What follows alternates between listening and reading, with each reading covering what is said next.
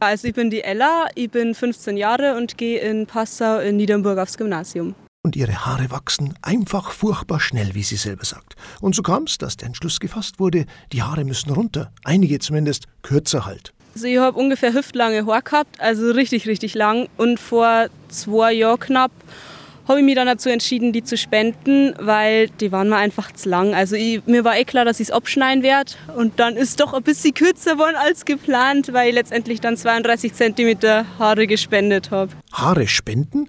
Wie das geht, das hat uns die Ella genau erzählt. Zunächst ist sie mit dem Thema Haare spenden durch den Job ihrer Mom in Berührung gekommen. Ja, also meine Mama ähm, arbeitet in einer onkologischen Praxis und naja, da habe ich natürlich schon dann immer dieses Thema mitgekriegt, aber das hat bei der Entscheidung nicht wirklich eine Rolle gespielt. Also ich wollte Leute helfen. Mir ist im Hinterkopf schon gewesen, dass man den Haare auch spenden kann, aber ich habe mich dann noch ein bisschen informiert, habe dann auch eine ganz gute Webseite gefunden, www.haare-spenden.de dann ist der Entschluss gereift, dass ich meine Haare wirklich abschneiden lasse. www.haare-spenden.de Hier kann man also Haare spenden und aus denen werden dann Echthaarperücken gefertigt, zum Beispiel für Krebspatienten. Und dass alles reibungslos klappt, gibt es gewisse Vorgaben, die werden auf der Seite genau erklärt. Bei uns macht das die Ella. Es gibt bestimmte Längen, also ich glaube bis 15 cm oder so, da wird es dann nur Kurzhaarperücke. Also es gibt Längenvorgaben, damit es eben ja dann auch, damit man daraus auch was machen kann.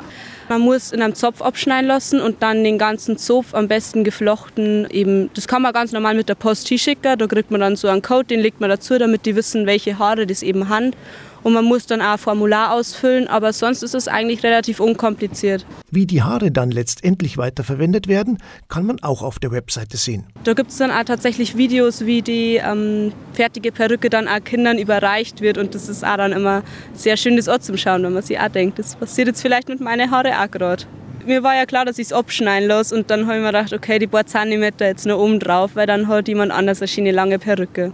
Schnipp, schnapp und dann war es um Ellas Mähne geschehen. Für einen kurzen Moment war das auch für sie ein Hoppala-Effekt. Ja, also natürlich, als dann der Schnitt wirklich war und dann mir Tor über die Schulter gefallen haben, das war schon, weil die waren richtig, also schon so schulterlang und das war schon sehr kurz. Und dann habe ich ja erstmal geschluckt und mir gedacht, oh Gott, das ist jetzt schon gescheit kurz. Aber dann hat mich der Gedanke sehr beruhigt, dass das dann für einen guten Zweck ist, weil sonst hätte ich nie so viel abgeschnitten www.haare-spenden.de. Da gibt es alle Infos, auch mit vielen Bildern von Spenderinnen und Spendern. Wenn Ihre Haare auch ewig lang sind und runter müssen, vielleicht möchten Sie ja Ihr Haar auch spenden. Für den guten Zweck. Thomas König, katholische Redaktion.